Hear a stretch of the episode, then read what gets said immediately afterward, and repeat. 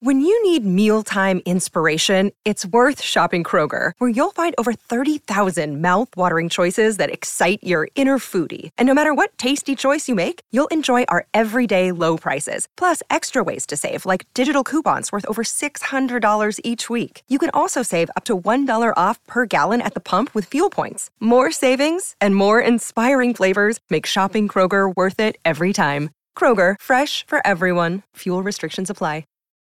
Look, Bumble knows you're exhausted by dating. All the must not take yourself too seriously and 6 1 since that matters. And what do I even say other than hey?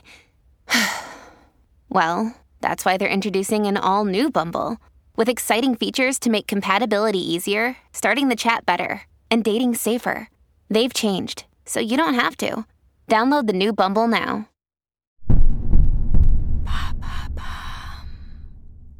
Qu'est-ce que le land art, ce courant artistique qui joue avec la nature? Merci d'avoir posé la question. Tu as sans doute croisé au cours d'une randonnée ou lors de tes vacances des œuvres d'art qu'on dirait comme créées par Dame Nature. Des formes géométriques à n'en plus finir sur le sable d'une plage à Biarritz ou des sculptures formées de rochers empilés les uns sur les autres tout en beauté dans la forêt de Brumath. Ce ne sont pas le résultat de la magie de la nature ou le travail d'un ou une extraterrestre, c'est du land art. Et c'est quoi exactement le land art? Le land art ou art de la terre ou art environnemental est une tendance de l'art contemporain qui utilise le cadre et les matériaux que nous offre la nature. Que ce soit avec du bois, de la terre, de la pierre, de l'eau ou du sable, les land artists sont inarrêtables pour créer dans un cadre aussi libre que celui de la nature. Le plus souvent, les œuvres sont en extérieur, exposées aux éléments et soumises à l'érosion naturelle. Ainsi, certaines œuvres ont disparu et il ne reste que leurs souvenirs photographiques ou des vidéos.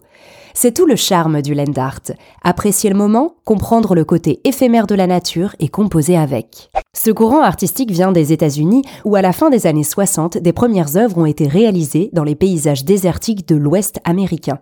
La première exposition de ce nouvel art, qui va à l'encontre de l'art figé que l'on trouve habituellement dans les musées, s'appelle Earthworks. C'est Robert Smithson qui s'impose alors comme le théoricien du land art, qui naît au même moment que le mouvement écologiste grandit aux États-Unis. Quelles sont les œuvres de land art les plus connues?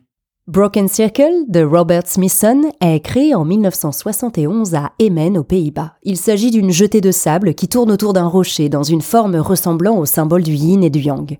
Cette œuvre grandiose de 40 mètres de diamètre est finalement devenue pérenne à la demande des locaux. Levitated Mass de Michael Hazer est un rocher de plus de 300 tonnes apposé au-dessus d'une tranchée sur le campus du Los Angeles County Museum of Art.